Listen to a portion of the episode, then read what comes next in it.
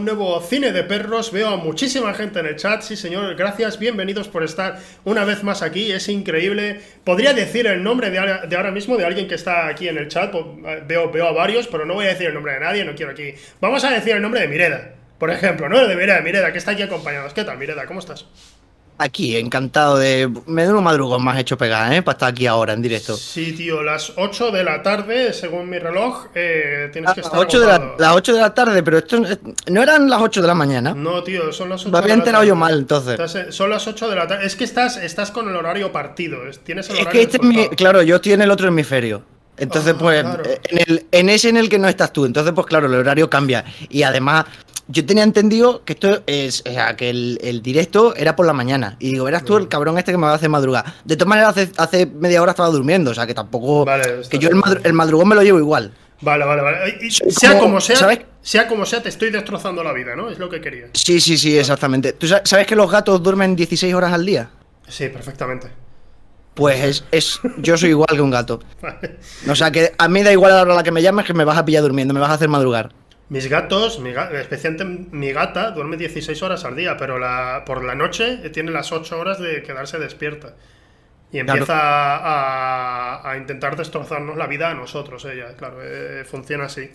A rasgar las mm, puertas, a ir haciendo los ruiditos que, que si no. Que no haría que generalmente no hace, solo hace por la noche. No hace, claro, claro, sí, a mí igual. Yo creo que hay una maldad, siempre se, se, habla de la maldad de los gatos y tal, y nunca he creído en ello, pero ahora con mi gata pienso que sí, ¿eh? Sí, pero sabes que sí, que eso existe cuando el gato te pide que le abras una puerta y tú se la abres y cuando ya ve que está abierta dice bien, y está como quería estar y, se, y vuelve, o sea, no entra, no pasa. Claro, él quiere tener la, la posibilidad de escape, ¿no? Es lo que. claro, claro. Cuando, cuando yo estoy siempre. Esto, esto suena un poco exagerado, pero cuando estábamos alquilando esta casa, incluso cuando alquilábamos la, de Málaga, eh, yo siempre estoy mirando, mirando para todas partes bien y, pensando, si hubiera un incendio, ¿por dónde escaparía? Porque parece una tontería enorme, pero me parece, me parece hiperlógico que haya alguna posibilidad de escape. Y claro, esta casa la tiene, tiene como tres salidas distintas. Es como, bien, vale, perfecto, esta casa es segura. Entonces, a lo mejor, eh, no sé, claro, lo que pasa es que yo no me pongo a arañarle la puerta al dueño de la casa diciéndole, oye, enséñame la salida, ¿no? Eh, eh, eh, no, empieza a hacer eso. La gata sí, es su manera de hacerlo. hostia, tío, las películas y eso, cine, ¿qué te parece? Sí, sí, a mí me gustan las películas, veo unas cuantas al día. Veo muchas pelis yo. Últimamente, por, por, alejarnos un poco, por alejarnos un poco de. Porque ya hicimos una entrevista una vez y la podéis ver en YouTube, que era No hay peli mala en sus inicios, que era una entrevista individual por programa, y estuvo a Mireda, ya hablamos. Eh, por alejarnos un poco y tal, quiero, quería preguntarte especialmente. Veo que en tu lista de reviews, reviews de películas que, que estás viendo en Twitter, eh, me gusta muchísimo que estás viendo muchísimo cine B, serie B, serie Z. Mucha casquería. Y me gusta cómo puntúas, porque no puntúas respecto a una puntuación en general. Tú pones 7 de 10 B, por ejemplo. Claro. ¿Y por qué haces eso? ¿Cómo se te ocurre? Es que, a ver, las pelis malas, si tú la valoras objetivamente, aunque bueno, cuando tú haces una crítica de cine nunca es objetiva, porque al fin y al cabo una crítica es, te voy a, te voy a recomendar esta peli en función de si a mí me ha gustado o no porque no es otra cosa. Em, pero una nota, pues yo creo que se tiene que valorar objetivamente si la película está bien, si está bien hecha, o sea, si los actores están bien, em, una serie de cosas. Eh, ese es el problema de las notas, que son tan absolutistas, ¿no? Que luego la gente dice, ¿cómo le has dado un 6 a esta película que es una obra de arte? como, yo qué sé, hermano, un 6, está bien, ¿no? Una nota bien, está aprobado. Yo con un 6 en la ESO era ultra feliz. Y, y claro, con las pelis malas, muchas técnicamente, solo por el apartado técnico ya suspenden. Pero creo que las pelis de serie B pues hay que valorarlas por el, grado de entretenimiento que te ofrecen. Si tú te pasas, te pasas una buena hora y media entretenido, riéndote o, pasando miedo, si la peli es de miedo, lo que sea, pues yo creo que ha, cumplido su función. Que sí, que, técnicamente tiene mucho, muchas cosas mal, pero coño, con el dinero que tienen y hay una pasión detrás que, hay que valorar también en esas pelis. Yo, yo soy también de. Ahora con el COVID no, pero me gusta reunirme con los amigos y ver películas de este tipo, de serie B, serie Z, y echarnos unas risas. Y, hay que, y es verdad que poca gente valora el entretenimiento que puedes llevarte gracias a esas películas. Porque mucha gente viene con, con por ejemplo, suelen hablar mucho del cine de Asylum. Y dicen, ¡buah, tío, el Hmm. tiburón gigante con Antra no sé qué! Y bueno, Sarnado, porque la verdad es que Sarnado estaba bastante bien. Hay que reconocer que joder, fue una idea muy buena y tal. Pero, pero es verdad también que la mayoría de Asylum eran películas más bien aburridas, ¿eh? La idea Sí. absolutamente ridícula, ¿vale? Ok, ¡ah, qué gracia el título! Pero luego la película era soporífera. Y claro, hay que, hay que tener en cuenta que, que al fin y al cabo el cine, por mucho que nosotros seamos a veces más exigentes y digamos, no, el árbol de la vida hay que reconocerle tal y cual, el cine es entretenimiento en general, para la inmensa mayoría es entretenimiento.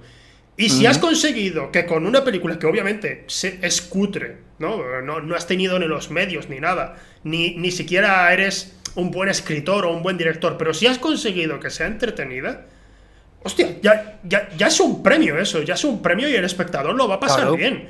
Y entonces eso, a mí me gusta que tú valoras eso, cuando, cuando, porque yo me he fijado y digo, tú no estás valorando en plan de, no, es que esta es mm, mejo- está mejor hecha como serie B, no, sino que es entretenida, que es lo que Claro, importa, claro. porque no hay nada peor que reunirte con unos colegas, pensar que vas a ver una peli de mierda entretenida y que sea un aburrimiento. Y que, y que sea un coñazo como, como las de Asylum. En la sexta les gusta mucho poner hormigas atómicas. Yo no sé cuántas veces la he visto, pero qué mala es. o sea, es horrible. Pero, pero claro, o sea, es que es eso, es que voy a ver una peli mala, coño, pues por lo menos eh, lo que espero es que me, que me entretenga. Sí. Ahora, si ya hablamos de una superproducción de Hollywood que está en el cine y el único mm, objetivo que tiene es entretener, ya sea lo que va, ahí no voy a ir con el... eh, King Kong contra Godzilla podría ser muy entretenida, pero bodrio. ¿Sabes lo que quiero decir, no? O sea, No, no la he mm, visto todavía, no la he visto. Ahí no, ahí no voy a dar. Bueno, es un bodrio, no te preocupes. Me, me pasa, me pasa con. Aquí, bueno, yo, Jordi, Jordi y un servidor estuvimos de acuerdo. Porque yo tengo una sección al final que se llama Menos de un 6 en Film Affinity, donde recomiendo una Mm. película que tenga menos de un 6. Wow, en el Film Affinity, sí. Y recomendé Godzilla, la de Gareth Edwards. Edwards. Edwards. Sí, es que sí, sí. me equivoco con Gareth Evans siempre. Eh, y yo la recomiendo no diciendo es la mejor película de monstruos que hay, sino, hostia, yo creo que aquí hay un, hay un valor en cuanto a diseño de producción y en direcciones en el particular Mm. que me parece muy poco visto en el cine de monstruos, me pareció muy original y tal. Y claro, la- mucha gente choca conmigo porque dice, ya, pero es aburrida, los personajes me dan igual. Y digo, ya, yo te, yo te estoy diciendo que me gusta cómo ha puesto la cámara, ¿vale? Y me gusta el montaje, no te estoy diciendo. Y que me gusta que los monstruos pesen y, y vayan lentos. Y que parezca que realmente. te- que, que- que- que quiera darte Sí, sí, miedo sí. más que entretenerte. Quiere, quiere que lo pases mal. Y, Exactamente. y claro, es, es lo que no tiene la siguiente parte. Para mi gusto, ¿eh? Para mi gusto. Y claro, yo la empecé a ver y digo, hostia, tío, monstruos gigantes pegándose y tal. Pero es que eh, me- no podía, tío, no, no la acabé. no la acabé. Y por eso con y Godzilla estoy un poco. Sí, eso. eh, hemos estado todo el mundo hablando Sí, de ello, pero. Ya sabes a lo que vas, ¿no? Sí, y sé que, sé que los monstruos van a ir muy rápidos y bueno, pues va a estar entretenida, no lo niego, no, no, no niego que no sea un entretenimiento. Pero no sé si me va a gustar y digo, bueno, ya cuando salga en algún medio la veo, pero ahora mismo... Es que eso, eso pasa, eso pasa con, con todas las producciones así grandes que está viendo ahora en el cine, que son eh, mero disfrute y coño, cuando vas al. O sea, una cosa es que te pongas una peli de serie B en tu casa y otra cosa es que vayas al cine a, a pagar la experiencia del cine Sí. y te encuentres con un producto que es mero entretenimiento. Pues bueno, para echar unas horas para despejarte, vale.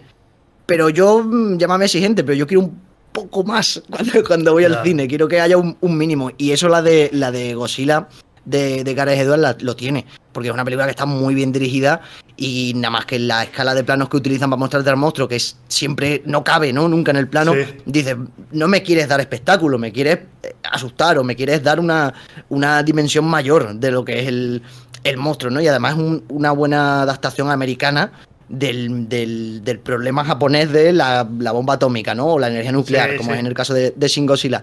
Y, y lo traducen bien a, Estados Unidos, que no se había hecho antes. Sí, Pero luego ya el resto, de con la Isla Calavera y, y demás, ya es. Mira, Kong- está guay, está Kong- divertido. fin. Kong al menos tiene. Al menos tiene como pequeños detalles de. ¿Cómo decir? Que hab- tiene buenas ideas. Hay, hay- hay una escena en particular que Mm. todo el mundo la, la reconoce porque es una escena que o te divierte o te deja con mal cuerpo, y es la del tío que se sacrifica. Es algo que hemos visto tantas veces en el cine, tú dices, ah, bueno, pues no sé, un mínimo de daño le va a hacer o algo. Y que el monstruo le pegue una hostia con la cola y, explote junto, junto, a, junto a, un, a una pared. Eh, es una hostia tan bestia para el espectador que yo me, yo sentí eso. Me reí, pero dije, no, el pobre hombre, el, único, el tío que ha dicho, me sacrifico por los demás. A la mierda.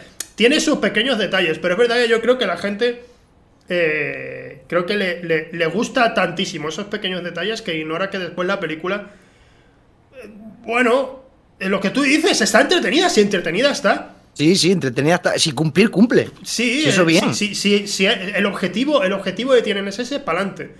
Pero no queda tanto en mi memoria, en la mía al menos, como podía ser esta Godzilla, o como tú has mencionado, Shin Godzilla.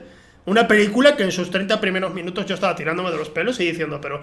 Pero deja de presentarme tantos personajes, pero ¿qué es esta mierda? No lo entiendo.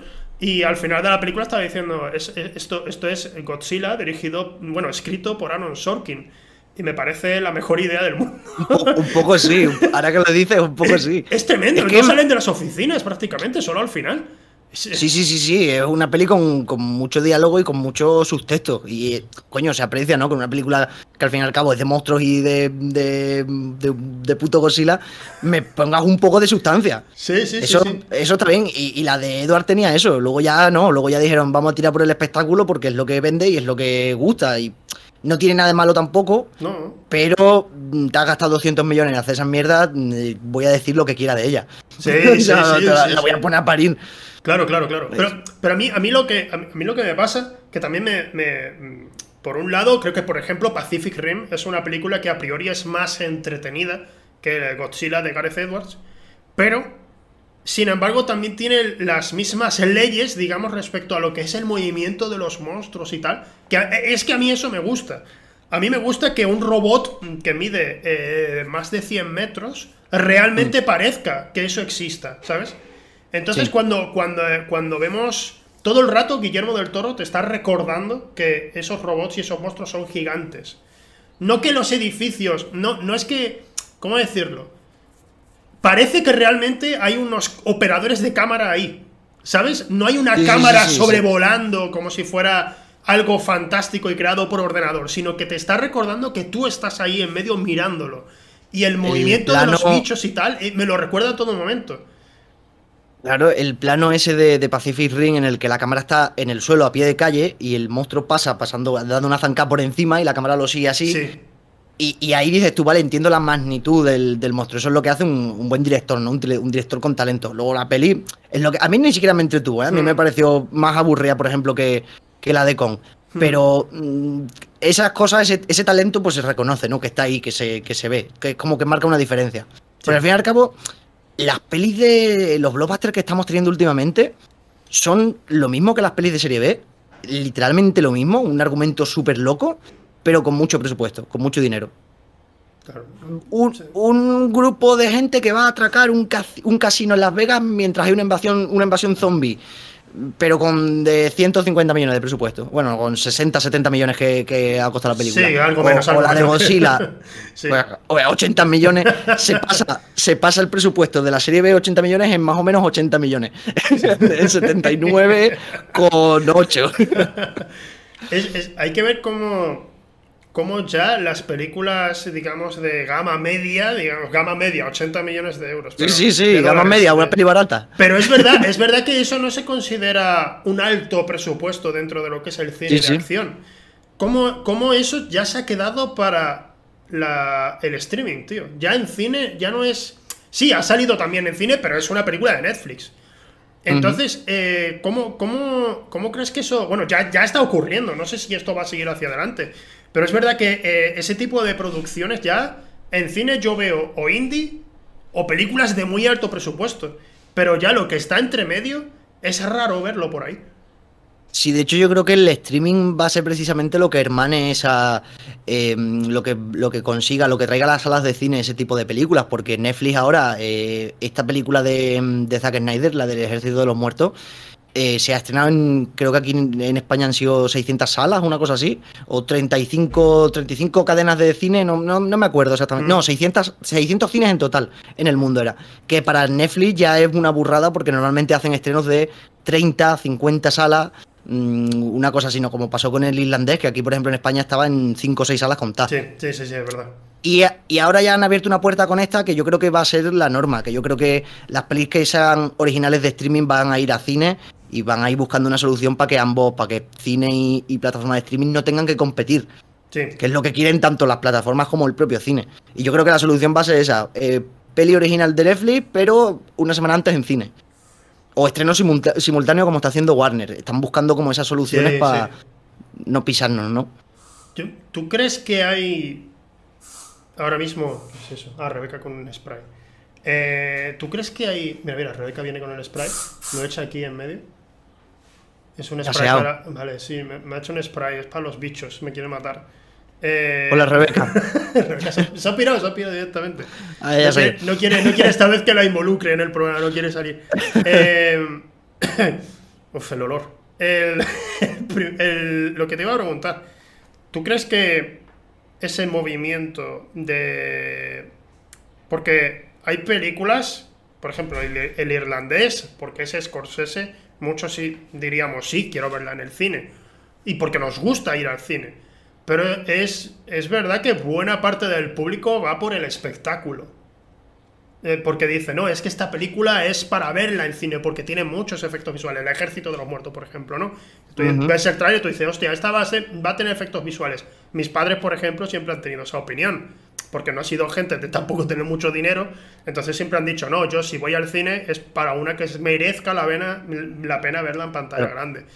Eh, no sé, ¿tú crees que un movimiento así por parte de Netflix, que pueda lanzar películas como esta, pero luego también lanzarte una película más sencilla en cines, ¿crees que puede funcionar? Netflix empieza a estrenar en cines películas más baratas o más o que no apelen tanto al público generalista no lo sé, o sea, de momento no creo que tengan intención, pero bueno, ahí está el ejemplo de, o sea, ya lo han hecho, ya hemos tenido ejemplos con, con Roma, con eh, Historia de un matrimonio, pero porque esas también son hechas específicamente para los premios, hechas para los Oscars, son películas que queremos que vayan a los Oscars, tenemos por obligación que estrenarlas en cines, aunque sean estrenos limitados, que es lo que estaba haciendo Netflix. Ahora yo creo que sí podrían dar ese paso de, venga, cualquier peli que, haga Netflix, cualquier, cualquier original de Netflix, a cine, aunque sean estrenos más pequeños que los de los de pelis así más grandes como esta. Sí. Pero vamos, yo lo veo posible. Yo mm, es que no sé, estamos, estamos en un momento, la gente ha estado ahora durante el COVID diciendo se acaba el cine. O ya, no vamos a ir al cine o otra gente diciendo, no, va a volver más fuerte que nunca. Yo he dicho, no lo sé, yo no creo que se acabe, porque a la gente le sigue gustando ir al cine. Pero sí que obviamente que el mercado ha cambiado y en este sentido el tema de estrenar, en el caso del Ejército de los Muertos, es una semana de diferencia entre el estreno en cines y el estreno en Netflix. Que me llevé yo un palo porque, porque tenía ganas de verla y claro, pensé que se estrenaba la semana pasada. Y yo, oh, qué guay, venga, vamos a verla. Y y no. pero, pero este. Realmente yo creo que el mercado está cambiando aquí, en el, en el estreno mm, simultáneo, en streaming mm. y en salas. Y. No sé si eso va a acabar destruyendo las salas de cine, yo no creo, ni mucho menos. Al, revés. ¿Mm? Porque ten en cuenta que, ten en cuenta que los estrenos de Netflix, por ejemplo, son de Netflix. O sea, el que los pongan en el cine lo que hace es bueno para las salas, porque la gente va al cine a ver pues, la peli de zombies de Zack Snyder o, cualquier cosa que te estrene en Netflix. Cuando antes. Es como, como el tema de la piratería. Eh, ¿La piratería hace un daño directo al sector? No, porque el que va a descargarse la pirate, el que va a descargarse la película pirata no puede pagar para verla en el cine o para comprarse el DVD. Entonces no están perdiendo una venta con, con que la película esté en internet, por ejemplo, hmm. en ese sentido. Y con esto de Netflix pasa un poco lo mismo. Mm, ¿Va a perder entrada eh, del cine porque Netflix tiene una película en cine? No, al revés, la va a ganar, porque si no, iría solo a plataformas y se la llevaría solo, eh, la verían solo la gente que tenga Netflix contratada. Y las plataformas tienen un problema muy grande, que leí un artículo hace poco, que es que les cuesta mucho em, mantener, fidelizar a su audiencia. O sea, la gente contrata Netflix, pero a lo mejor a los tres meses se lo quita y se pone otra y van cambiando, que es Sí. una cosa que, que he visto mucho, que me- este mes me quito Netflix, pago HBO porque se estrena esta serie que me interesa, cuando la vea el mes que viene, pues eh, contrato otra porque me interesa lo que vayan a, a contratar ese mes y, y así. Entonces, claro, eso, eso a las plataformas no les viene bien, pues las plataformas quieren que tú eh, te comprometas con ellos, que tú te pagues su servicio de, de suscripción y ya te quedes con ellos pues, todo el tiempo posible. Claro. Y la, y la solución a eso es, eh, tú te interesa solo una, una película, te la estreno en cine y, y ya está, y, me, y pagas por una entrada lo que cuesta la suscripción al mes casi. Claro, claro. Entonces, en ese- y no es una cosa tampoco loca porque el, el dinero que la gente se gasta en el cine no es una barbaridad, no es un- no son 50 euros la entrada, ¿sabes lo que Sí. te quiero decir? Sí, sí. Es, es algo que ya llevas pensado decir, vale, si voy al cine me voy a gastar mínimo 10 euros mm, tirando por lo bajo. Sí. Y quitando solo la, la entrada y las dos chucherías que me voy a comprar en la entrada. eh, Sí. En la tienda de al lado. Y me voy a guardar en el, en el chaquetón. Entonces, pues. Pues eso. A mí me hace ¿Qué estaba mucho- yo diciendo? Ah, Ya no sé, estamos aquí derivando. A mí, a- yo, yo voy a llevarlo a que me hace mucha gracia cuando en Twitter la gente dice: eh, Cuando vas al cine te sale 10 euros la entrada, eh, 6 euros las palomitas, 4 la bebida. Al final te cuesta 24 euros ir al cine. Y digo, ¿pero a qué cine vais? Yo, yo, o sea, sinceramente, no sé, no sé, no sé el chat. No sé el chat. Voy a leerlo el chat. No, en serio, eh, no sé el chat, no sé tú, pero yo cuando voy al cine, a veces sí cuando voy en fin de semana y eso, aquí en Huelva, en el cine más caro, sale 6 euros la entrada al cine más caro. Y me llevo y me, y me toco, meto el Kit Kat y meto las cositas de fuera Claro. en, el- en la mochilita. Eso, y eso se ha hecho toda la vida. Vamos, no sé, no sé, yo, yo creo que hay gente que no lo sabe, ¿eh? Yo de verdad Yo- creo que hay sí, sí. que no lo sabe, Es tío. que la gente ve muchas pelis americanas en las que hay un guarda armado en la puerta que te permite, que, que te dice, ¿cómo que vas a meter una chocolatina de fuera? Te pego un tiro ahora mismo, ¿eh? Eso aquí no pasa. Yo he entrado en el cine hasta con un menú del McDonald's. Y yo con uno no, del Burger King. y no me han, Bueno. y no me han dicho nada.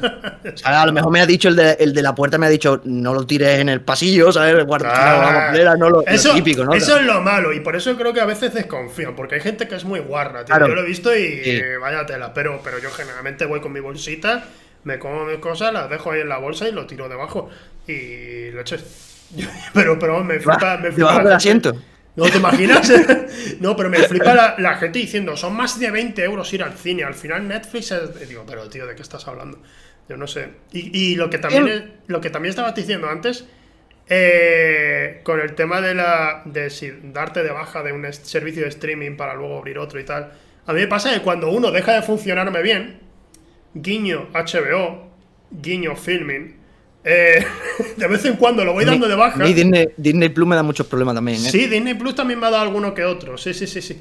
Y me pasa, me pasa eso, tío. Y claro, de vez en cuando, pues HBO y Filming los voy quitando un poco. Digo, bueno, con dos meses respiro y ya luego los vuelvo a contratar y veo que hay de nuevo. Pero. Pero. Y mira que Filming me encanta, ¿eh? Especialmente Filming me gusta mucho, pero, tío. estoy viendo una película, la, la de, la de Incendies de, de Villeneuve. Me, Sí. puse, me puse a verla, la vi en cinco partes, porque se iba parando. Tenía que. A mí, a mí Filmin, curiosamente, no me da problemas de. A veces, mm, dependiendo del navegador, como que no carga y tengo que recargar Sí. la, de esa, pero Sí. quitando eso no, no me da problemas. Disney hace una cosa que, que odio, que me toca el alma, que es que estoy viendo ahora Futurama Ujú. y mm, acaba un capítulo y cuando salen los créditos, que debería salir, ver el siguiente, no sale. Y tengo que darle para adelante a los créditos hasta que se acaba. Y hay algunas veces que al acabar aparece el próximo capítulo y hay algunas veces que se acaba y te lleva a la página principal y tienes que volver a buscar la serie, buscar el capítulo en el que te has quedado y es como, pero si solo he visto un capítulo. Quería ver dos o tres seguidos. Sí, es, la base de Netflix, por eso funciona Sí. Netflix. ¿Por qué no podéis copiarle a Netflix lo más simple que tiene? Es lo que mejor funciona. Y en cuanto a lo de las entradas de Sí. cine, hombre, a ver, yo considero que el cine es caro porque eh, al fin y al cabo no deja de ser cultura y te, a lo mejor te clavan ocho pavos la entrada o nueve y pico que me han llegado a cobrar. Pero la media no es caro, o sea, no es privativo.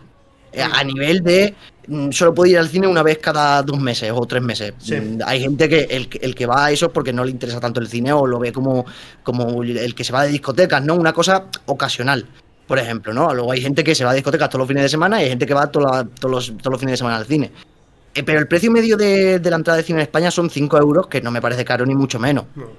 la trampa es que es el precio medio. Que si vas un sábado, aquí, por ejemplo, a mí me cuesta el cine 7 euros los, los viernes y los sábados, que es bueno, más o menos normal. Por eso intento ir un miércoles, que a lo mejor cuesta 4,50, 5. Eso sí son, son precios razonables. Así todo, si costara siempre como, como es el precio medio, ningún problema. El verdadero problema de eso es que la gente que va al cine, pues piensa, vale, voy a ir el sábado por la noche, que cuesta la entrada 8 euros, y me voy a comprar las palomitas, el menú de palomitas de, de 7 euros dentro, y luego voy a ir a cenar después, y luego unas copas. Entonces al final, me, al final me he gastado 50 euros. Ya, pero es que has querido salir y has querido ir al cine. es que no otra cosa. Caro. Es que es, otra cosa, tío. Es que no me venga. Cuando me viene con. No, tío, el cine es caro y tal. Y cuando, y cuando he salido yo eh, de fiesta por ahí, obligado, generalmente, y me dicen, ¿quieres una botella de agua? Pues son 5 euros. Y yo, ¿cómo? Cinco, esto no es caro. Esto, esto, una botellita, una botellita así, ¿eh? Una botellita eh, de agua, 5 euros. Ah, esto, esto está bien. Ahora, 5 euros el cine, oh, mm, uff, solo si es para ciertas películas. Que cada uno, lo, que quiero decir con esto es que cada uno se gasta el dinero en lo que quiere. No quiero decir ahora que, no te gastes 5 euros si, si tú quieres gastarte 5 euros en una botella de agua, adelante. Lo que me refiero es que cada uno pues quiera hacer lo que quiera. Yo por mi cuenta pues prefiero gastarlo mm, porque me va a llevar dos horas consumir eh, esos 5 euros y la botellita de agua la consumo en 15 segundos. Ahí está la diferencia. También es que la, ya te digo, no es el precio como tal, sino la percepción, porque cuando, si tú no estás habituado a ir al cine, vas al cine a lo mejor una vez al mes o una vez cada dos meses, es eso, el día que vayas al cine vas a ir al centro comercial, vas a ir de tiendas antes, te vas a gastar dinero en ropa, te vas a gastar dinero en la entrada, las palomitas, en la cena de después, las copas de después, y al final dices, coño, me he gastado hoy 50 euros por ir al cine. Ya, pero es que no has ido al cine, has ido al centro comercial, o has ido a, o te has ido después de, a cenar, o porque como que va en el mismo pack, ¿no? Después del cine tienes que ir a cenar, o antes, ¿no? Em, pero pero lo que es la entrada en sí, si, si, tú sabes, si tú vas a cosas a tiro hecho al cine, te traes las cosas de fuera, la, la comida, la bebida, lo que sea, eh, por 10 euros puedes ir al cine perfectamente y ya es caro, o sea, ya es mucho. ¿Sabes? Quiero decir que se puede gastar menos de 10 euros en ir al cine perfectamente. ya la, otro, el otro extremo del paremo es que vayas mucho, que vayas tres veces a la semana y al final digas, coño, me he gastado 15 euros esta semana en el cine. Bueno, pero he ido tres veces, tampoco me puedo quejar por esa parte. O sea, cálculo, cálculo. Yo sé que hay gente en Madrid y además si vas al cine más, en Málaga mismo también había un cine que salía como por un euro y medio, dos euros más de lo normal. Al final se te iba a 8 o 9 euros entrar en esa sala y tal.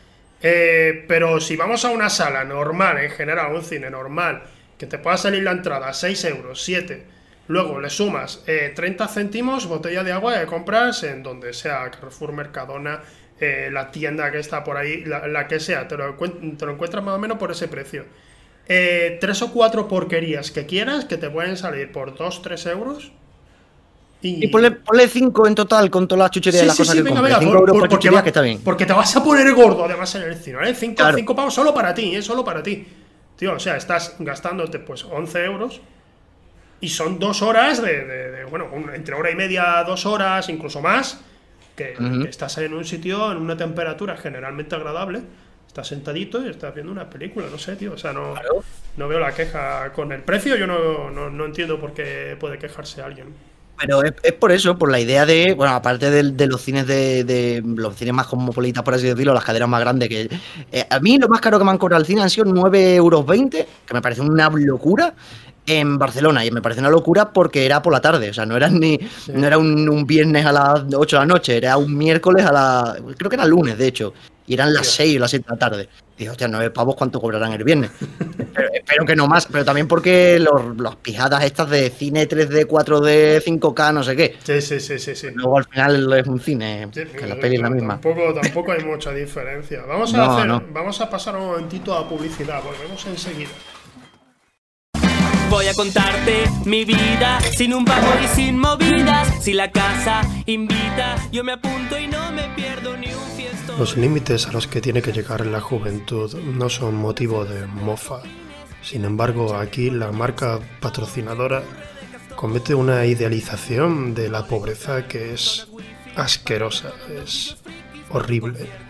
Este anuncio no, no debería ni existir.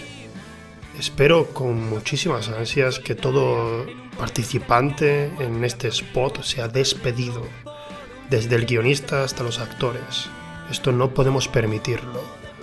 Este sistema capitalista nos está apretando y abocando. ¿Pero eso era un anuncio o no? No sé lo que era. Bueno, déjalo. Eh, sigamos hablando de temitas así de pelis y eso. ¿Qué te pasa con Zack Snyder? ¿No te cae bien, mirada? mí, a mí, bueno, no, no, no sé, no tengo el gusto, no lo conozco, ¿sabes? Pero... ha sido, o sea, durante el año pasado le premiaron en una asociación de temas de trabajadores dentro de la industria, le premiaron como uno de los directores más eh, colaboradores, más bueno, colaborativos, digamos, eh, de la industria. Eh, con los que mejor, de los que, con los que mejor se trabaja, vaya. los que menos leyes rompen. Sí, fue, sí, o sea, Kubrick creo que nunca sería premiado por algo así, precisamente. No, O Josh Whedon. Y. Pero fíjate cuál es la diferencia. Siempre lo he pensado. Cada vez que se habla de Josh Whedon es como. O sea, si vas a ser un imbécil en el, en el, en, el set, pues al menos sé Kubrick, ¿no? O sea, tienes que ser increíble. Pero eres Josh Whedon, que es como, bueno. no, sé yo si te lo, no sé yo si te lo puedes permitir. Es que ya, es que hay una, yo creo que hay una línea ahí, porque a ver, el, el trabajo de director es un trabajo dictatorial, es un trabajo despótico incluso, ¿no? Es un trabajo de yo soy aquí el que manda y me tenéis que hacer caso porque si no la película no sale como quiero que salga. Sí. Entonces, entiendo que pueda ser un capullo con tus actores, entiendo que, que, que si quieres repetir una toma 200 veces, pues lo hagas porque si te lo permite el estudio, tienes dinero para costeártelo, haz lo que te salga de, los cojones, pero al fin y al cabo los, actores o, lo que, o, los técnicos, el equipo, etcétera, están trabajando contigo, eh, se pueden ir en cualquier momento. El problema es cuando ya rompes la línea entre esa fina línea entre mm, mandar, ser un jefe capullo que manda mucho y ser un acosador, un explotador, cosas que tengan cárcel. Se ha confirmado que Whedon amenazó a Gal Gadot, ¿sabes? Por romper su carrera, en plan. Se, dice que en el, en el rodaje de Buffy Vampiros no se podía quedar. nadie del equipo eh, quería dejar a sola a Whedon con, con la niña, con la hermana. Y es como muy turbio eso, ¿eh? Es que. Dios mío, ya. Imagínate, imagínate de la, niña que no se queda sola con. ¿Cómo prácticamente no ha salido nada de, todo esto, tío, en España? ¿no? Nadie dice nada. Porque aquí, eh, aquí el cine, la industria del cine es muy hermética, es muy de los que están. ¿Cómo? Espera, ¿fue? ¿Quién fue? ¿Quién fue? No. Eh, de, los de Muchachada Nui eh, se me ha ido el nombre. Joaquín Reyes, no. Ernesto Sevilla tampoco. Carlos Areces. No. La última. Tampoco, el, bajito. No, falta uno. El, bajito, el bajito, el, que hacía de Juan Carlitos. Julián eh, López. Julián López, gracias, sí. Eh, estaba presentando la, gala, la prestigiosa gala de los premios Feroz. Y estaba haciendo su monólogo de inicio. Esto fue cuando ocurrió lo del Me Too, lo podéis encontrar en YouTube. Y estaba haciendo eso y dice, bueno, ¿y cuándo saldrán nuestros acosadores? Y se quedó todo el mundo en silencio. Dice, porque aquí en España nadie ha hablado. Dice, y de media alguien tiene que haber. Y hay un silencio incómodo, tío, en toda la sala. Que hostia, hostia, es verdad, o sea, todavía no ha salido, pero en algún momento va, a explotar, algo va a salir por ahí seguro, porque siempre, seguramente, siempre hay gente, es lo que tú dices, porque es un, es un trabajo, especialmente el de director y ya también de productor, que generalmente son los que tienen más poder, digamos. es, casi em, peor. Que generalmente, pues sí, te encuentras a gente que, que está muy segura de lo que quiere y, y están tan, tan, tan seguros que no que no sé, que dentro pasan la línea de no te voy a dar la oportunidad de que hagas esto porque yo soy el que dirige, ah, no, espera, soy dictador, ¿vale? Así que no me hables, no quiero que me distraigas. Y es algo, es, es complicado por un lado, porque yo, yo he dirigido también cosas, especialmente cortometrajes y tal. Cuando he estado en esports era muy fácil dirigir a los, actores porque son jugadores, no son actores, y entonces sus ideas no, no, suelen tener ideas ni nada, son gente que se deja más bien llevar y tal. Pero sí que cuando he trabajado con actores, y especialmente cuando han sido cosas pequeñas, los actores suelen querer aportar mucho, diciendo, no, me gustaría esto, tal. Y entonces pues hay gente que, hay actores que tienen realmente buenas ideas y dices, mira, lo vamos a probar y en montaje lo vemos, pero no te puedo garantizar, mm. pero vamos a probarlo porque me gusta. Pero hay gente que directamente quiere dirigir, son actores que quieren dirigir. Y sé que en la industria en general, pues hay gente también así. Y claro, tú como director tienes que ser el tío que dices, eh, no, no es tu trabajo para, ¿vale? Y claro, es complicado porque luego por contrato resulta que un actor puede mandar más a veces que, que un director, porque el director es un mandado y el actor es... Eh, la estrella que hace falta en la peli. Exacto, exacto. Y el actor lo sabe. Mm. Entonces, pues Es algo, es algo complicado. Lo que, lo, lo que está bien es lo que tú dices, que hay una línea. Hay una línea. Claro. Y la línea Mientras- se- la mi- pasas, tío. La, la línea yo creo que en estos casos es la legalidad. Mientras no te pases de la legalidad, sé un hijo de puta todo lo que quieras, sé un cabrón, no vas a hacer amigos. Bueno, es tu trabajo, no tienes por qué hacer amigos, no pasa nada. Pero claro, si ya me dices, de- con los productores, por ejemplo, se ve mucho porque, porque claro, están en una situación de, en un puesto de, de poder que, que se da fácil, entre comillas, Sí. que se den abusos de poder.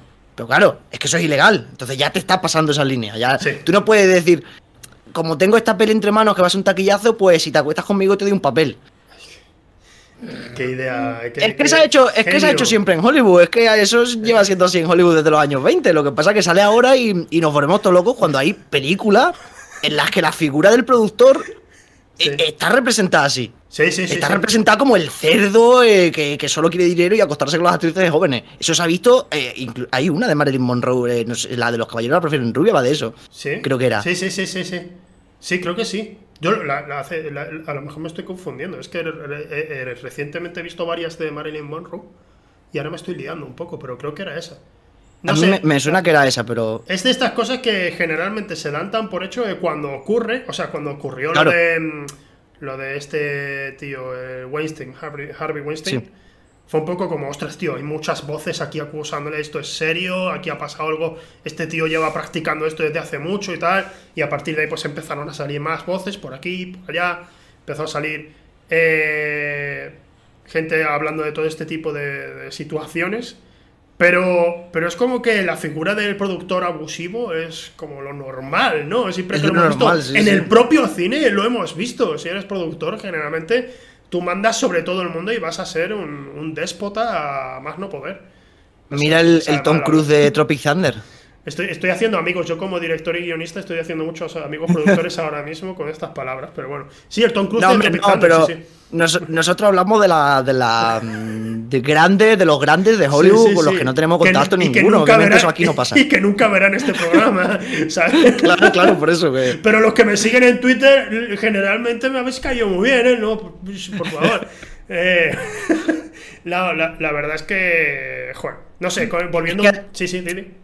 No, que además Harvey Weinstein, eh, que las acusaciones fueran contra Harvey Weinstein, que ha sido durante mm, los últimos 20 años antes de. 20 o 30 años antes de que, de que saliera toda la movida que salió, es un productor excepcional. O sea, tú ves su trabajo, ves sus películas y dices, coño, es que ha hecho. No es que haya hecho peliculones, es que ha conseguido hitos como que a mm, eh, Shakespeare y Law le dirán el Oscar. Y eso, eso es una labor de producción, simplemente. Sí, sí, es una labor de producción. Muy bien hecha. Ahora sale todo esto y nos llevamos la mano a la cabeza. Si eso lo hacía un productor que era bueno, imagínate lo que harán los que son malos. Esa es, esa es, O sea. Porque claro, es muy fácil ya una vez que sale decir, sí, es verdad, es que en Hollywood digamos que hay algunas manzanas podridas, pero era Harvey Weinstein el único. Ya no, ya no está, ya no hay problema. No, eso no funciona así. Eso está muy bien demonizar y usar de cabeza de turco, pero que, pero que no es el único. De vez en cuando salen voces famosas incluso y dicen, yo cuando estaba, generalmente suele venir una palabra que es Disney.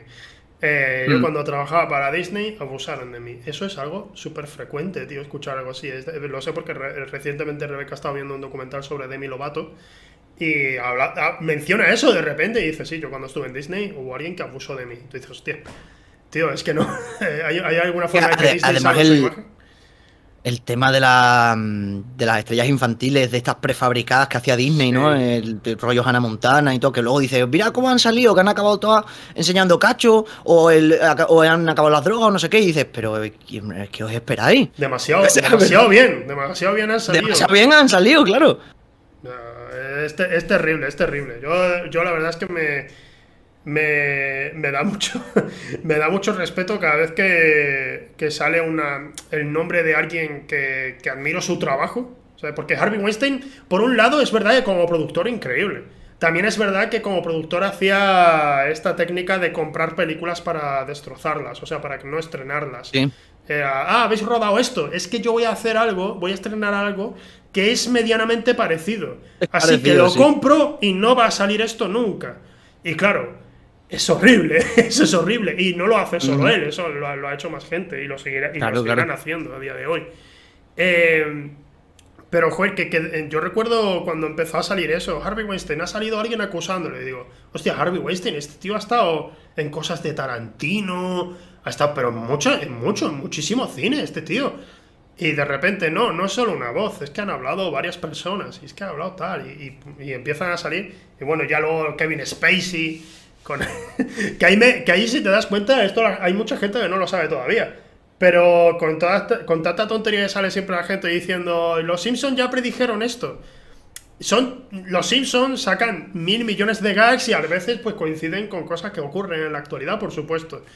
Pero en Padre de Familia, de vez en cuando, sueltan mierdas sobre actores, directores y productores, eh, muy de vez en cuando, y no te das cuenta, pero en realidad están soltando información sobre ellos. Lo que pasa es que como es un gag, pues no te ves venir, pero Claro. muchos años antes de lo de Kevin Spacey, eh, Brian reta a Stewie a que vaya corriendo desnudo por el centro comercial.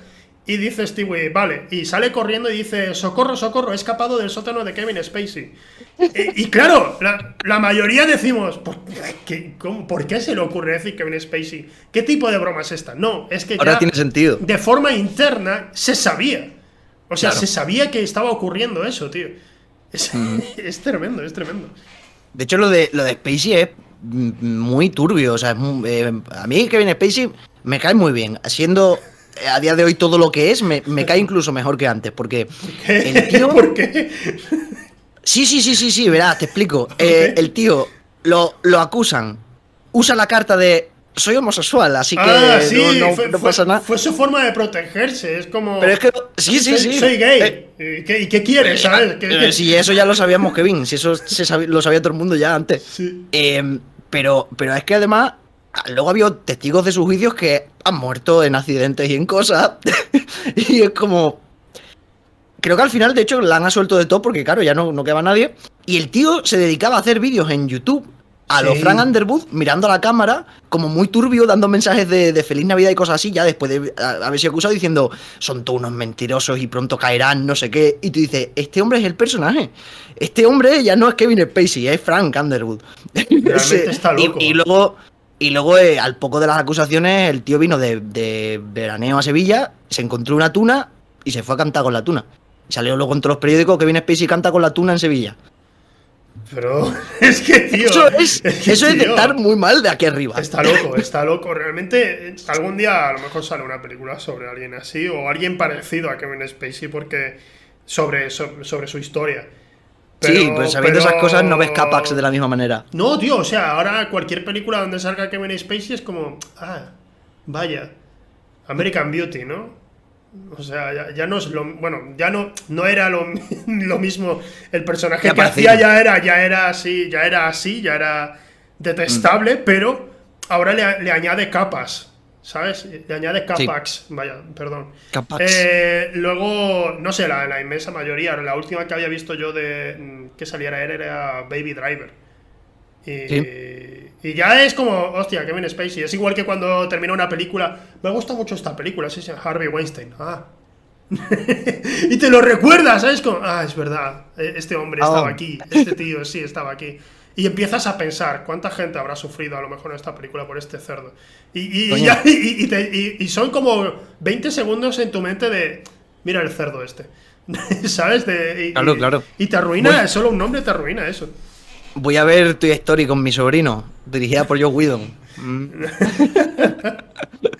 Todo de. de- bueno, Josh, Josh Whedon lo que pasa es que en general se ve que es un imbécil. No, al, menos, Sí. al menos no. el- el- eso es lo que tú dices. No ha hecho nada. Ah, Por ahora, que se sepa, no ha hecho nada ilegal. Pero Mm. claro, si han salido tantas voces diciendo que el tío es un idiota en los rodajes, seguramente pues lo será en general. Porque, yo qué sé, ¿quién, quién no quiere tener un, un ámbito de trabajo saludable, tío? Yo, yo no lo entiendo. No, sí, claro, si es lo, eh, es lo básico. Pero si es que encima. eh, es que la cosa con Whedon son los rumores y las cosas que, que es lo que tú has dicho, que son cosas que se saben internamente. Sí, Entonces atas cabos y dices, pues es que me- si mañana sale que yo Whedon ha abusado de tal o de cual, me lo voy a creer. Porque ya, o sea, es que no me extrañaría. claro, claro, claro. Es como, ah, estábamos esperando, ya lo sabíamos, pero no queríamos decirlo en alto. Pero sí, ahí Claro. está, ahí está. Eh, Bueno, vamos a pasar, vamos a pasar ya, a la- eh, ya que estamos hablando de gente que, bueno, ha sido cancelada o, o está en la cárcel, como, como Weinstein, vamos, Cancelada o encarcelada. vamos, vamos con la sección que todo el mundo está esperando, el cancelómetro.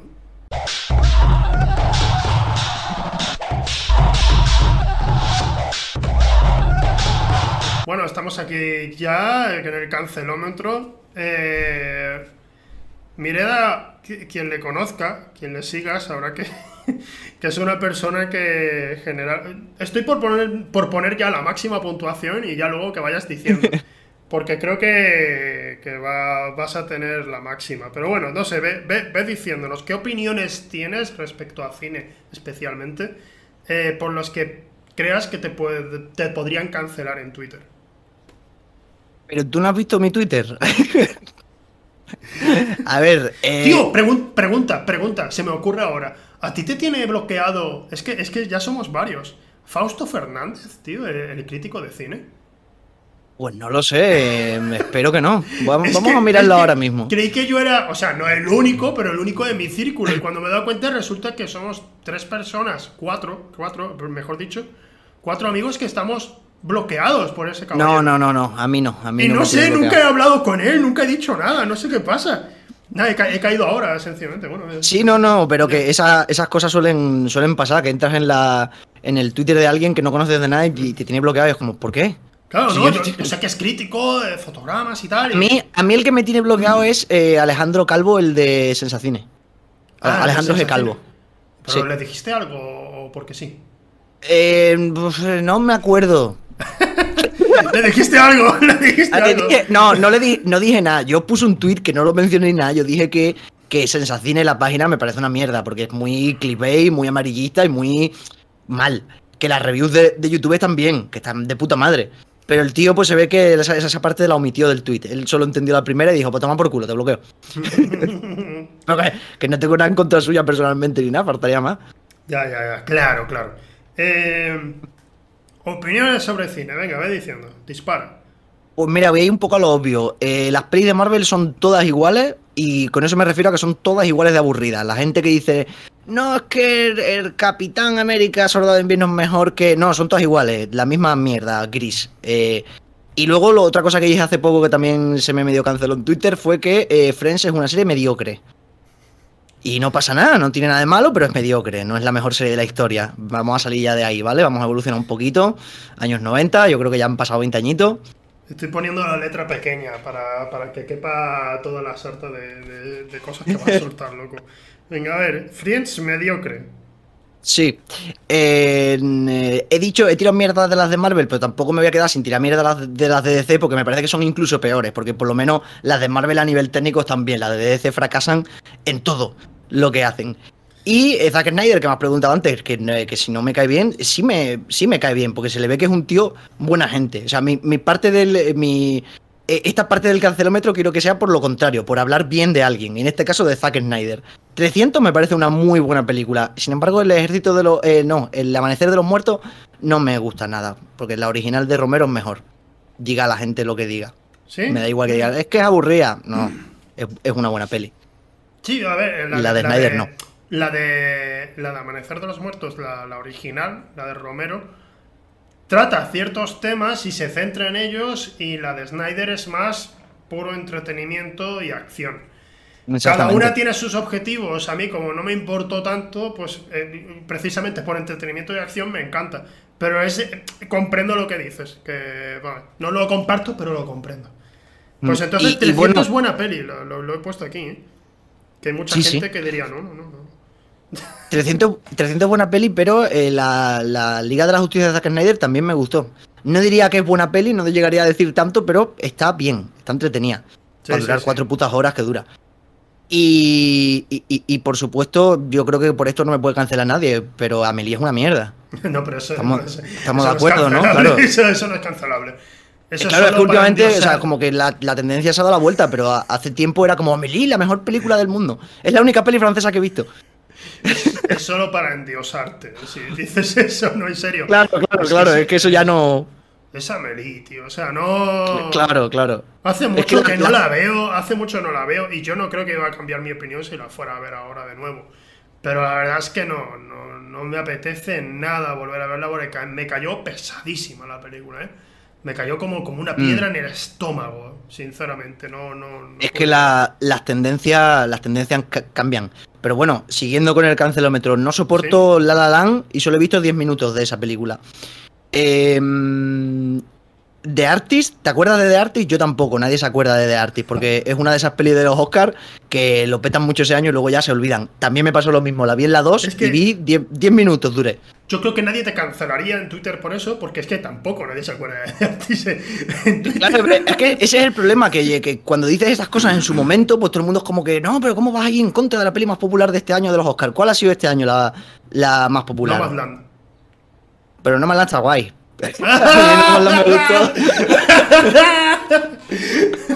No ha sido a lo mejor la más popular, pero sí ha sido la que ha ganado el premio mejor película. Sí, Eh, pero porque, también porque este año, claro, exactamente, pero porque este año pues había lo que había un poco. Ya, Que tampoco ha sido, no ha sido un mal nivel, ¿eh? Para lo que No. han estrenado.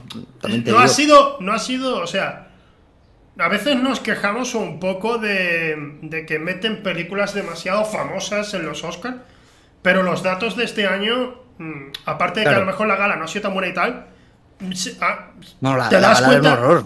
te das cuenta de que realmente hace falta meter películas ahí que sean muy famosas, Mm. porque te puedo asegurar, y esto, ojo lo que voy a decir, ¿eh? a lo mejor se me cancela, y no lo digo porque yo quisiera que esto ocurriera. Pero si llegan a poner Tenet nominada a mejor película, habría visto mucha más gente en la gala. Solo por. Sí. ¡Oh! Una película de Nolan nomi- nominada a mejor película. Aunque solo estuviera nominada. ¿Sabes? Ya habría aumentado. Sí, sí, porque a la sí, sí. gente le gusta el salseo de. ¡Oh, pero si esta película no es para tanto! Voy a ver la gala de los Oscars para ver cómo se hunde esa película. Eh, y suele, suele pasar mucho eso. Y en, en la mayoría de galas pasa, ¿pero qué hace esta película aquí? ¿Cómo, cómo nominan Pantera Negra? ¿Cómo nominan Avatar? ¿Cómo nominan? Siempre, Claro. siempre hay algún tipo de polémica así, y este año no ha habido eso. Este año se ha quedado en, sí, pues las nominadas se lo merecen. Puedes apuntarlo al cancelómetro, pero yo estoy de acuerdo contigo, tenían que haber nominado a Tenet a mejor película este año. Así sin contexto suena peor, ¿sabes? Suena como más, más cancelable. Tenet, Eso, como más sacrilegio. Ojo, Tenet Tenet. debería haber estado nominada, pon eso, pon Tenet debería haber estado nominada este año a mejor película. Me- me- nominada, nominada al Oscar. Hay, hay un. Hay una, una invitada, estuvo aquí, no sé si la conoces, se llama Noah, que es, streamer, eh, no, por Dios, streamer caster, comentarista de esports, de, de League of Legends.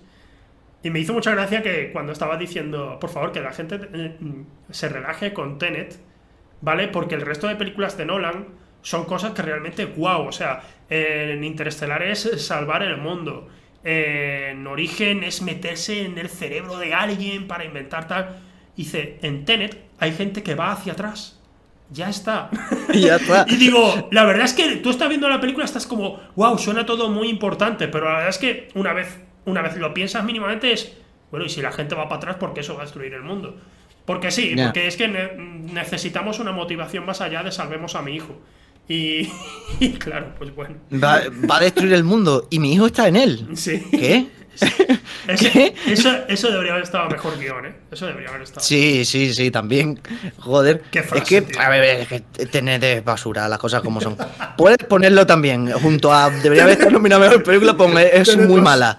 Es basura, es basura, voy a ponerlo. Y, y por seguir en la cuerda de los Oscars, Ang Lee, eh, La vida de Pi, otra de esas películas que nadie se acuerda. Tremenda, tremenda puta mierda. La vida de Pi, pero no solo la vida de Pi, toda la carrera de, de Ang Lee, todas las pelis que tiene. Es- ¿Qué hizo con Will Smith hace poco que, que estaba como joven y. eh, ¿Qué Ah, mierda era eso? de Gemini, ¿no? Algo así se llama, Gemini. Ge- Géminis, Géminis era. Y iba como muy rápido porque estaba a 120 fotogramas. ¿Qué, qué pretendes con eso? ¿Qué, qué me estás contando, Ang Lee? Por favor, para ya. No quiero ver más CGI. Es demasiado CGI, Ang. La verdad es que eh, eh, ese pobre hombre no siempre ha tenido muchos detractores, sea, sea por, por sea sea por los motivos correctos o por los motivos equivocados. Lo digo por eh, la película de eh, Monta- eh, Mountain, que fue criticadísima cuando fue nominada a los Oscars. Que, Es verdad, que- que es verdad. bueno, pero siempre, ¿eh? O sea, todas sus películas ha tenido siempre una base de sí, sí, señor, claro Sí. que sí, y, y otra base de no, no, te odio. Tal, habido- tal- tal cual. Hulk, Fíjate Hulk que. es, es suya, Hulk, la primera. Ahora que ha caído. Sí, la de. Eric Bana. Sí, sí, sí, es suya. Bueno, pues fíjate que te iba a decir, Broban Mountain es lo más decente que tiene y tampoco es que sea muy buena peli, pues la peli es lo que es. Pero Hulk me gusta más. A mí Hulk, me, a mí, me- a mí Hulk me, me- Joder, yo la vi de pequeño, me hizo mucha ilusión ver. Porque acababa de salir Spider-Man y luego Hulk, yo estaba flipando Sí, sí. de poder ver eso en cine. Y Hulk, es verdad que la ves a día de hoy y tú dices, qué, qué rara es esta película. Mm. Pero, pero al menos la recuerdo mucho más que a lo que fue lo siguiente, que fue el increíble Hulk. Que no Sí, recuerdo, sí, claro, no es que recuerdo aquello- nada de esa película. Y aquí en esta sí me acuerdo yo del Hulk ahí me, me molaba, yo qué sé, estaba guay. De, de Nick Nolte, que era el padre, que tenía un. que estaba guay. A mí me gusta. Ponlo también. Hulk de Eric Bana, bien. Es la única peli buena que tiene Ang Lee. La mejor peli de Ang Lee, Hulk. Hulk. A eh, voy a poner la vida de Pi mal, Ang Lee mal, Hulk, Ang Lee bien. ¿Quieres la, ¿Quieres la guinda? A ver, a ver qué pasa. Eh, el Señor de los Anillos son muchas horas para verla. O sea, es un ejercicio el que tienes que hacer. Son, es muy larga, son muy largas las tres. No puedo con ellas. Ajá. No, a ver, puedo, puedo entenderlo. No son malas, ¿eh? puedo No, lo- no he dicho que sean malas, pero no las aguanto, no, Pero, no puedo pero con ni siquiera la versión extendida, la, la normal. La normal tampoco. o sea, es que la, la- la extendida creo que es la que más he visto, pero tampoco sé cuál es la diferencia, la verdad. Es que a mí me, me, me gusta tanto, no, no puedo evitarlo. Me gusta tanto que cada vez que. eh, una vez al año las veo. En versión extendida me, me gusta verlas, me gusta, me gusta mucho. De hecho, recuerdo cuando Rebeca. Cuando se las puse por primera vez, que fue hace dos años, ella no las había visto. Y cuando terminó de verlas, me dice: ¿Hay más como esto? Y le digo: Pues la verdad es que no. Porque tienes el Sí, Hobbit, hombre, sí, ponte el Hobbit. el Hobbit, bueno, y está. Juego- Yo, Juego de yo las del. Hobbit. No sé, por, por algo que se acerque y que tenga. que haya tenido su. Sí, su sí, sí, claro, es lo pero- más parecido, pero realmente. No hay nada, no hay nada más, la verdad. Y, y también, también te digo, está años luz, una cosa de la otra. Sí, sí, totalmente. No, totalmente. nada que ver, o sea, yo. A mí es que no me gusta el género de fantasía, el género de, de Edad Media, de todo este rollo, de dragones y, y mazmorras, nunca me ha molado. Mm. Pero Juego de Tronos comparado con El Señor de los Anillos se lleva una tremenda golpiza. ¿Tú también opinas, y esto lo podemos poner en el cancelómetro para nosotros dos, que la gente estaba rabiando con el final de Juego de Tronos diciendo no estaba al nivel de la serie? Y yo opinaba que es que nunca fue tan buena. y Que me gusta, que me gusta Juego de Tronos, sé que me las he visto entera. Y eso no lo consigue cualquier serie, pero yo no soy de mucho de ver series. Pero la gente estaba, no, no es el final que esperaba. Y digo, bueno, pero es que es verdad que decae el nivel, pero que el nivel no estaba tan alto, ¿eh? que, que estaba. Que está bien, que por supuesto está bien, pero que no nos flipemos. Que no. A, a comparación del final con el resto de la serie, no lo sé porque es que no pude pasar de la segunda temporada. La segunda, tío. además- la gente además- viene, la gente dice, no, es que la serie era perfecta hasta entonces. Digo, perdona, la segunda temporada era soporífera. Era Soporífera. aburrida, pero Y mucho. predecible. Sí, sí, sí, sí. Es- tiene, tiene, algún pequeño, que- tiene alguna pequeña parte de, oh, gran sorpresa, pero Sí, en sí. general no, no era. no- te ves venir todo. Ya después, la verdad, para mi gusto Claro. mejora, pero bueno. Claro, la, la segunda temporada precisamente tiene esos giritos de tramas para que no pierdas el interés, pero Sí. no, no, está- no- Ni siquiera están bien construidos. Y lo que te, a lo que te lleva, vas todo el rato, sabes a dónde vas. Sí. Y yo cuando, cuando eh, la guardia de la noche va al poblado ese del tío que tiene hijas con sus hijas y con sus hermanas y no sé qué, Sí. y dice, estas tías son mías todas, son mis hijas, son mis nietas, no sé qué, y la el único que se las puede follar soy yo. Y como os vea poniéndole unos encima, os mato. Yo no es por nada, pero tú eres un eh, viejo pedófilo pederasta eh, incestuoso. Y esta gente son putos soldados con espadas enormes. Yo creo que tú no estás en posición No. de decirles nada de eso. Pero le dije a un amigo mío con el que la estaba viendo, le dije, el gordo la va a liar porque se va, se va a enamorar de alguna y los van a echar. Y otro amigo mío, que estaba en la misma llamada de Discord, pero no estaba viendo la serie porque ya la había visto, dijo, ah, ¿ya has visto ese capítulo? Y dije, venga, se acabó la serie. Adiós. Y en la primera temporada, si te fijas, se notan los escenarios que hay corchopán. Se, no- se ve el cartón un poco. Sí, sí, a ver, también va mejorando después. Va, sí, sí, sí, el apartado técnico, por supuesto, va mejorando. Pero sí que sí, a pesar de ello, sigue teniendo sus detalles de. que son más bien de. ¿Cómo decirlo? Cosas con las que te das cuenta porque sabes un poco de cómo se hace una película o una serie. Y te das cuenta y tú dices, claro, esto lo están grabando así porque en realidad no podrían usar los efectos visuales aquí, así que por eso están todos Mm. pegados a una pared hablando. Pero son cosas que la gente público no se va a dar cuenta y son tonterías que nos damos cuenta nosotros, pero, pero ya está. Pero sí que mejora bastante a nivel técnico la serie, mucho, muchísimo. Hombre, porque le, le van echando ya un dineral después que como para que no. El problema, el problema con la última temporada fue ese, que, que dijeron o, o mejoramos a nivel técnico todo y hacemos un despiporre, o hacemos más episodios y le damos más tiempo a los personajes. Y dijeron lo primero, y eso a la gente no le gustó. Claro. Ese fue, ese fue el error, ese fue el error. Vale, Normal, pero vamos, que, que nunca me gustó eh, Juego de Tronos. Men- mucho menos que El Señor de los Anillos. Pero El Señor de los Anillos por lo menos es buena. sí. Juego de Tronos no. vale, eh, por ahora tenemos... Tenemos muchísimo, vas a tener la máxima puntuación, no te preocupes, porque ya lo, lo- lo tenía pensado, digo, este hombre va a tener. Pero no sé, alguna cosa más que tengas así que... ¿Alguna película que te guste y por la que te puedan cancelar? No, yo creo que no, porque, hombre, cada cual eh, que le guste lo que, lo que quiera, ¿no? Yo no, no tengo una peli que diga, uh, pero ¿cómo te puede gustar esa película que es malísima? El fantasma de la ópera, de. mm, de este señor, el que dirigió Batman y Robin. Schumacher. Schumacher, eh, Sí. sí. El que no está en coma. Eh, bueno, el que está peor que en coma. Eh, ese, ese señor hizo esa película con guion de Andrew Lloyd Webber, que no es guionista, sino el que hizo la, la obra de teatro. Y es una peli muy cursi, muy ñoña y que tiene muchas- muchos problemas a nivel narrativo porque no sabe si es una ópera o una peli. Pero a mí me gusta, está bien, está bonita. Ah, bueno, Y ya- ya un poco ahí, no sé. No, para es que no es, es lo más, es que es lo más mierda que se me puede ocurrir. O sea, hay, hay pelis mucho peores que me gustan, ¿no? Pero así en plan grande de conocía, pues no. Ahora, también te puedo decir, Harry Potter y el señor. eh, Harry Potter y Star Wars solo tienen cuatro pelis buenas entre las dos sagas. ¿Cuál es? O sea, por curiosidad, no, no sé mucho de Harry Potter, pero ¿cuál consideras tú de Star Wars? De Star Wars, la, el Imperio contraataca Mm. y el Retorno del Jedi. Eso también es muy cancelómetro. Ostras, el retorno del Esa, Jedi. esa, el- sí, he, sí, he sí. pensado en el fantasma de la ópera antes que en el retorno del Jedi, fíjate. El retorno del Jedi, no, perdón, el, el retorno, el- los últimos Jedi. Ah, vale, vale, claro, no.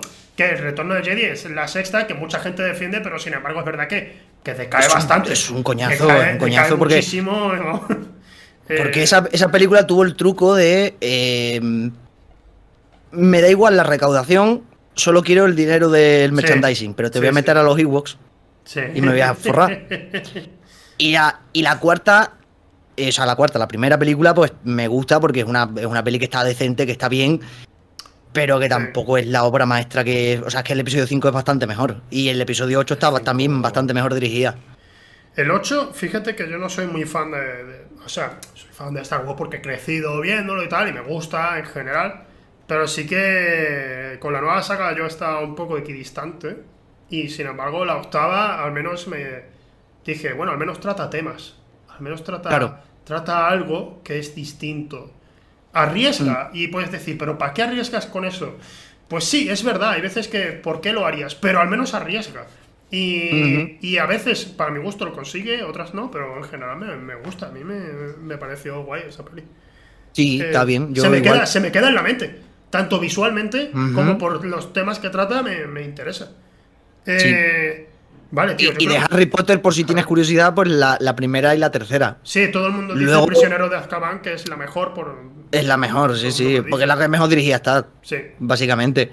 Luego ya, pues no te sé, porque creo que me quedé en la cuarta o la quinta y dije, yo no, Ah. no veo más de esta mierda. No y luego vi, nunca. vi la de los animales nocturnos. Y yo, tremenda basura de película, ¿eh? Pero esa, o sea, eso no es cancelable, eso lo, lo pensará todo el mundo. El spin-off de Harry Potter, No, el animales, animales nocturnos fantásticos. Animales fantásticos. ¿y ¿Dónde Ah, encontrarlos? Tú fantástico, hablas de nocturno, yo qué Animales. Nocturnos, que es una película que protagoniza Amy Adams. Es verdad, la de Amy Adams. No, esa no es. Esa está bien, tío. Esa, esa no está mal. No, no, no, no. Pero ahí no salía Harry Potter. Bueno, la otra tampoco, ¿no? Pero ya, no había magia. O sea, en esa peli, si lo piensas, el, el mayor plot twist de la película, lo más interesante de la película es que el, eh, el malo, que era Colin Farrell, al final resultaba que era Johnny Depp. E- Ese es, Ah. ese es el giro. No, es O sea, al no final- He visto, no he visto nada de. Entonces no En- lo sé, no. ¿Cómo? No lo, pues no lo, no lo veas. Pero al final de la peli, o sea, el malo de la peli es Colin Farrell. Sí. Y el- en la última escena de la película, el nota hace así y es Johnny Depp. Y tú, como espectador, se supone que te tienes que quedar en plan, "Ah", pero claro, yo no tengo ni puta idea de qué está pasando, de que, que- por qué ahora es Johnny Depp. Se, se acaba ahí la peli. ¿Y por, y, y por qué es Johnny Depp? Ah, No sé, pero ahora ya no es Johnny Depp, porque está cancelado. Así que a- ahora, ahora el plot twist en la tercera va a ser que Johnny Depp era. Mi- Amber. Heard. Amber Heard, de repente, ¿no? Pa. Ya lo han cambiado la- completo. Eh, vale, venga, a ver, repasemos, por favor. Tienes que Marvel, de Marvel todas las pelis iguales, todas. Todas. Friends mediocre. DC peores que las de Marvel. Eh, Zack Snyder, te cae bien, 300 es buena peli y Liga de Justicia te gusta, la suya. A mí también, por Sí. cierto. Guay. No soportas el La La Land. Tenet debería haber estado nominado a los Oscars. Es basura. Eh, la vida de Pi mal. Ang Lee mal. Hulk. Muy mal, Ang-. Hulk bien. La de Ang Lee bien. Eh, Señor de los Anillos demasiado larga. Juego de Tronos tranquilizaos un poco con la serie y solo te viste hasta la segunda temporada. Y Star Wars The Last Jedi bien. Que es, eh, que es, es cancelable generalmente. Tienes la máxima puntuación que es Bobobo, ¿de acuerdo? La serie, Bo- eh, sí, lo veis al revés, me da igual. Bobobo, la serie Bobobo que fue cancelada, no sé si conoces la historia de cómo fue cancelada esa serie. Eh, Ah, pues no. eh, no sé, ¿conoces Bobo, la serie? La- Sí, sí, sí, la se- la de- serie sí. De humor absurdo y tal.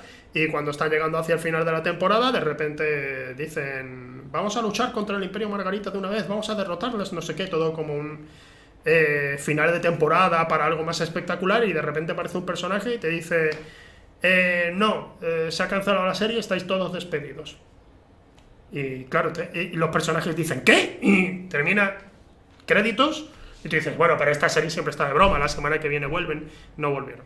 Y se acabó así la serie. Se No lo sabía. Se acabó, tío. Completamente. Así que Bueno, pues eh, entonces estoy satisfecho con mi puntuación. es- está, está bien, está bien. Tiene la- es la máxima. Es que es una cancelación tan fuerte. Ojo, ahora salgo de aquí así. Claro, porque la he liado. ¿Para Ahora estás en que cuatro- mira, está Zack Snyder. Zack Snyder. Cuatro tercios. Espera, espera, lo soluciono enseguida. La gente estará preocupándose. No, Ezequiel, ¿qué te ocurre? ¿Por qué te pasa eso? La verdad es que ahora mismo no sé por qué me pasa esto. Ah, porque claro, porque he puesto el filtro también. Disculpad, espectadores. Podría. editar Son cosas es- del directo. Podría, claro, es como es un directo. Si esto fuera diferido, yo esto lo habría editado. ¿Entendéis? La gente, de verdad, que mal pensadas a veces. Voy a intentar. voy a intentar configurarlo. Que por, por lo que veo ahora mismo no puedo. Sí, sí puedo, hombre, claro que puedo. ¡Eh! Ya estoy en 16 novenos. Genial, ya está. Vuelvo a ser yo. Bienvenido al mundo panorámico.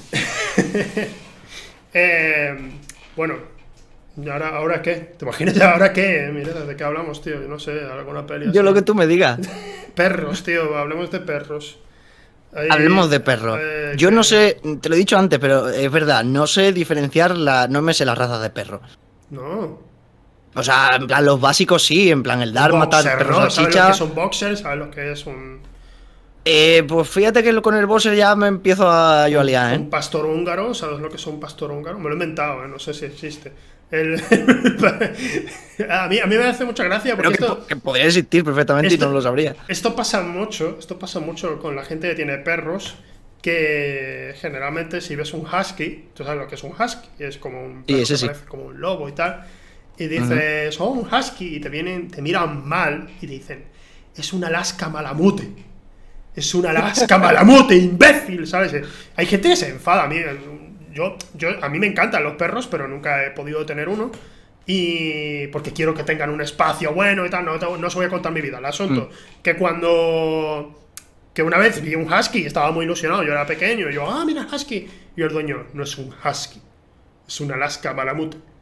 Y hostia. No Alaska malamute, ¿eh? Veamos, vamos a ver las diferencias. Prácticamente ninguna. Es básicamente el mi- Tiene un poco más de pelo y tal, pero, pero no te flipes, ¿eh? Es, es prácticamente el mismo. Y la gente se A mí me pasó, a mí me pasó algo parecido con, eh, con un carlino, que son iguales que los bulldozers. Los Sí, bulldozers, ese bulldogs, es el, bulldogs. ese es el, ese no es el, el Bulldozer, bulldozer es, Esto un es una máquina. Es una máquina de destrucción. Entonces yo creo, Bull- yo creo que si no, distingues, sería. si no distingues entre un carlino y un bulldozer, tienes un serio problema. Claro, o sea, pues para que veas mi- mi- el nivel de, de conocimiento de raza de perro que tengo. Que me cuesta diferenciar una excavadora de un. O sea, una excavadora, un camión tochísimo de, de un perro. No, sí, pero ahora, ahora en serio, porque ya me he quedado con la duda. Bulldogs. ¿Cuál es el plural? Bulldogs. De, de bulldogues sería. No, bulldogs. No, porque acaban consonantes, bulldogues. Pero, tío, no Claro. estamos hablando de. de- de- no, no es. Es un anglicismo. Es un anglicismo, no me Se-. ¿Seguro? Sí, tío, o sea, eh, soy experto en perros. eh, se llama cine de Ah, perros. el bueno, entonces- Sabré yo más que tú. Es bulldogs. Bulldogs. ¿Y qué pasa con los bulldogs? Que, te, que Y confundiste si, uno tiene, con y si, si tienes tres, si tienes tres no serían bulltrex.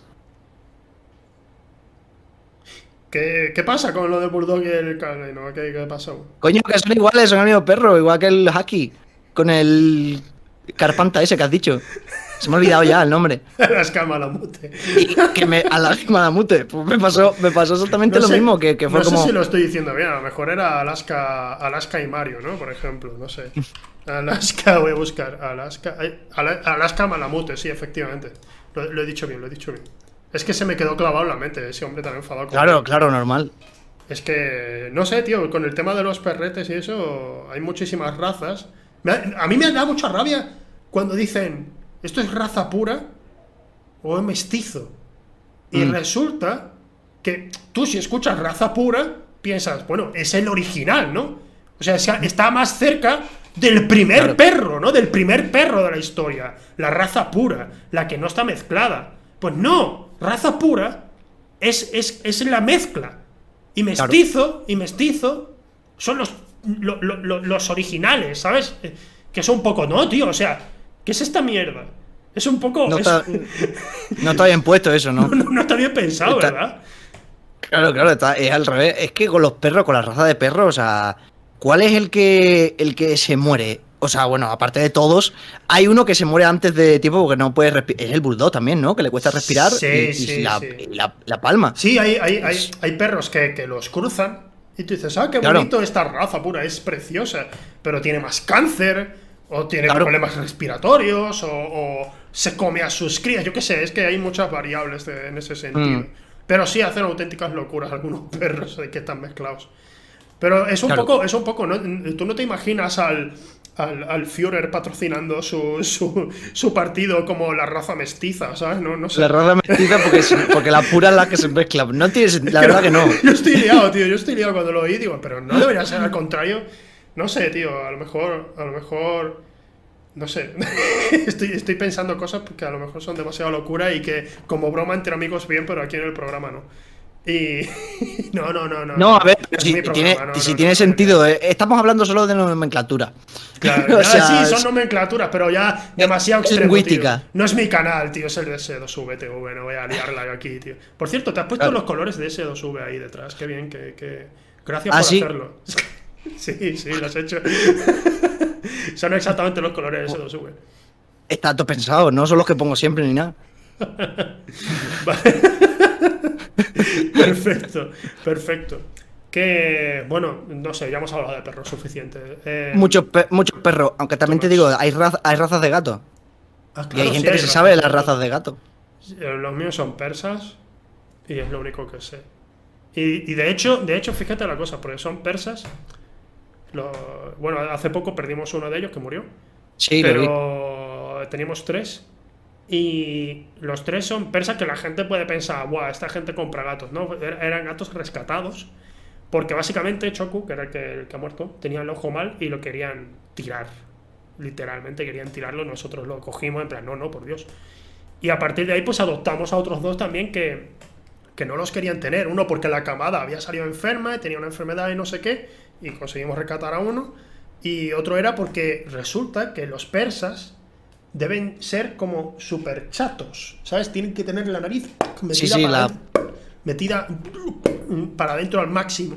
Y uno de nuestros gatos, que es Cookie, que es el que más suele salir por aquí, que es el que tú no lo- a lo mejor no lo viste, pero potó aquí en la mesa hace, hace dos programas, eh, tiene la nariz como hacia afuera. Es un gato precioso.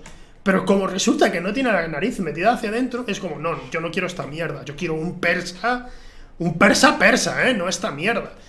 Y me parece increíble, joder. Yo siempre le digo a Rebeca que cuando, cuando podamos adoptar a un perro voy a coger al más desgraciado, al más desgraciado ¿sabes? Al más asqueroso.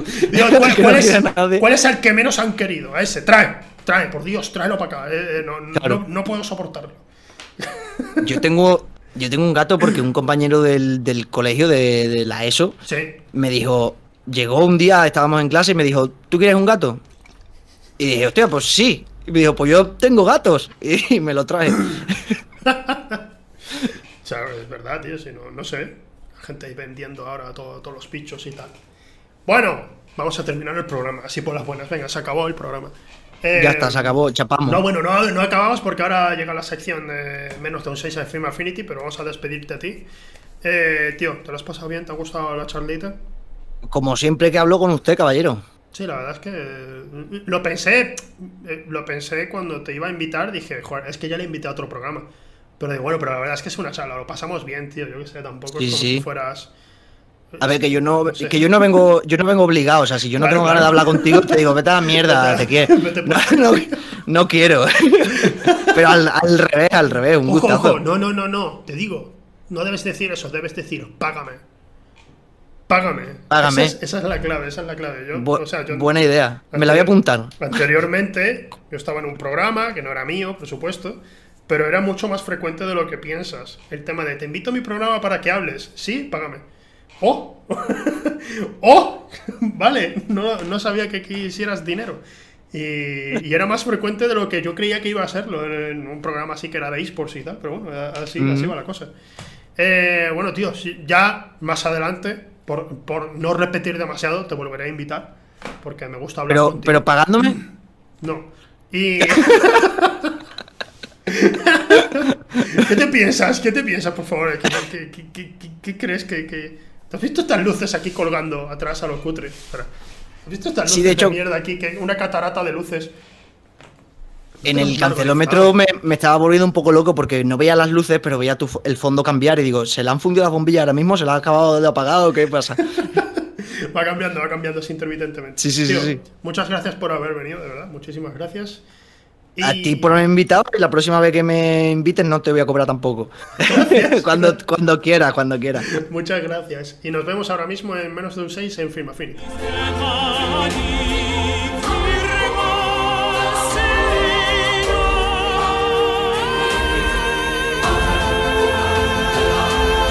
Hoy os traigo Café para Cafeteros. ¿De acuerdo? Esto es una película. Ya solo voy a decir el nombre de quien la dirige y a ver si. Nicholas Winding Refn. Refn. ¿Sabéis quién es? Nicholas Winding Refn. Que hizo Drive y absolutamente nada más que llegue a tener esa fama porque él no la quiere. Sabéis de quién hablo, ¿verdad? Bueno, pues recientemente se ha estrenado una película suya que en realidad tiene ya como unos cuantos años, diría que más de 10 protagonizada por Mads Mikkelsen y se ha estrenado ahora mismito en España. La película se llama Valhalla Rising. Espera, no puedo, ahora sí. Eh, café para los cafeteros, como he dicho. Generalmente, hoy en el programa hemos hablado de que el cine es un entretenimiento al final para la inmensa mayoría de la gente, lo cual no es nada malo, es bueno, porque eh, yo creo que es mejor tener una película que sea buena, pero que además sea entretenida, ¿no? Esta no es muy entretenida. no es realmente muy entretenida, pero tiene un objetivo muy claro.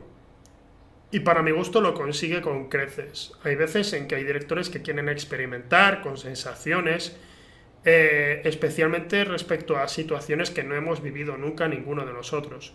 En esta película se menciona, trata, trata una historia muy particular, no la quiero decir porque es, es un tanto spoiler, pero es una situación muy límite, extremadamente agobiante, y que pocas veces se ha tratado así en el cine. Entonces, por supuesto que es un experimento, pero es un experimento que consigue con creces lo que buscan, que es que pases un mal rato. Y no estoy diciendo que la película sea una película sobre violencia, sobre gore. Eh, a pesar, sí, es una película violenta, eh, estando este director ahí, por supuesto, pero no tiene mucha acción, no tiene demasiados momentos así de- destacables en ese sentido. Eh, es, es más una película de sensaciones. Fíjate que suena, suena raro que yo lo diga, pero sí, es una película sobre sensaciones, sobre un viaje que te lleva a un lugar realmente inesperado y de cómo podrían haberse sentido las personas que hicieron ese viaje. eh, porque es- no es una historia mm, exactamente, digamos, real, pero perfectamente podría haberlo sido. A mí me parece de lo más interesante esta película. Me parece, pero que muy interesante. Tiene además Matt, Mads Mikkelsen haciendo un papelón, lo cual ocurre siempre, la verdad. Y, y tienes a un Nicolas Winding Refn desatado justo antes de hacer Drive, haciendo lo que le daba la gana, que es lo que ha seguido haciendo después de hacer Drive, la verdad. Y, y no, no sé, a nivel, si no os gusta su historia, mm, al menos a nivel técnico, os va a fascinar. No hay mucho guion, no hay muchas palabras, la verdad, en esta película, no hay mucho diálogo. Pero creo que si puede, si te interesa lo que cuenta y especialmente cómo lo cuenta, te va a fascinar. A mí me fascinó. La película tiene un 5,9 en Film Affinity, nota esperada, puedo entenderlo.